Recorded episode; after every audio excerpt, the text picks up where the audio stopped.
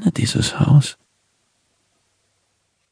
Die Beleuchtung im Treppenhaus ging automatisch an, und Jo führte sie am Abstellplatz für Fahrräder und Kinderwägen vorbei.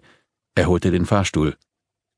In genau diesem Gebäude wohnte auch der Typ, mit dem sie sich erst vor ein paar Tagen getroffen hatte.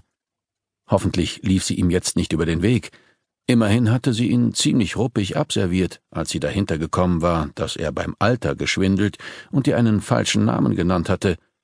Aber es war halb zwölf Uhr nachts. Und da wäre es schon ein verdammter Zufall, wenn Hans im Treppenhaus gerade aus dem Fahrstuhl steigen würde, während sie mit Jo auf die Kabine wartete. Das Licht an der Decke flackerte, dann ging es ganz aus. Jo seufzte. Die Lampe ist seit einer Woche kaputt. Ja, murmelte sie.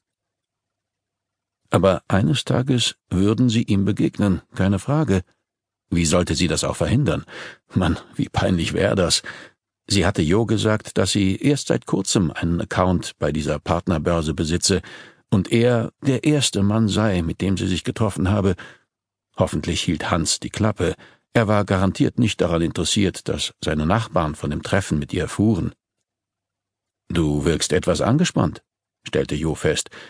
Ist es dir lieber, wenn ich dich nach Hause bringe? Wir könnten uns. Nein, ist schon okay. Sie lächelte. Ich kenne jemanden, der hier gelebt hat. Keine schöne Erinnerung, log sie. Das tut mir leid, aber du musst dir keine Sorgen machen. In diesem Haus wohnen lauter nette Menschen. Bis auf Hans. Das blecherne Rattern des näher kommenden Fahrstuhls und die dunkelrote Farbe an den Wänden waren ihr noch lebhaft in Erinnerung. Verflucht. In ihrem Kopf liefen alle möglichen Versionen einer Geschichte ab, die sie Jo auftischen konnte, um zu erklären, woher sie seinen Nachbarn kannte, aber alle klangen dämlich. Am besten war, so rasch wie möglich mit der Wahrheit herauszurücken und zuzugeben, dass sie bereits seit zwei Jahren Mitglied bei dieser Partnerbörse war, und dann? Zugeben, dass sie sich mit bisher zwei Dutzend Männern getroffen hatte, manchmal sogar mit zweien gleichzeitig, Immer auf der Suche nach einem reichen Kerl, der gut aussah und ihr das Architekturstudium finanzierte? Ja, genau. Guter Plan, Carla. Sie traten in die Kabine und Jo drückte auf den Knopf für den vierten Stock. Das oberste Stockwerk. Carla wurde übel. Wie viele Wohnungen gab es dort? Zwei, so viel sie sich erinnerte, Jo wohnte also Tür an Tür mit ihrem ehemaligen Date aus der Partnerbörse. Wie lange wohnst du schon in diesem Haus? fragte sie. Der Lift ratterte nach oben. Jo ließ den Schlüsselbund um den Finger kreisen. Seit zwei Jahren. Die Miete ist günstig für eine 110 Quadratmeter Wohnung und du wirst die Aussicht lieben. Von der Dachterrasse siehst du den Stephansdom. Ich kenne die Aussicht bereits.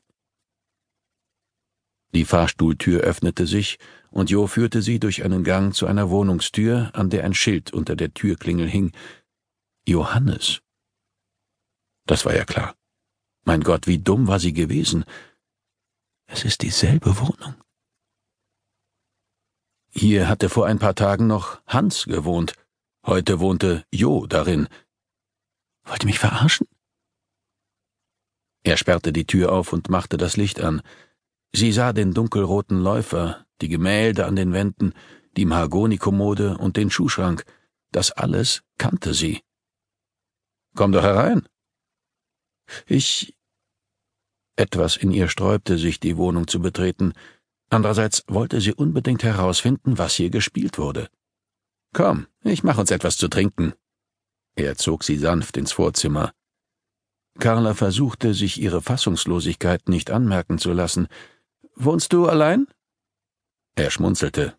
Klar. Was für eine miese Nummer läuft hier eigentlich?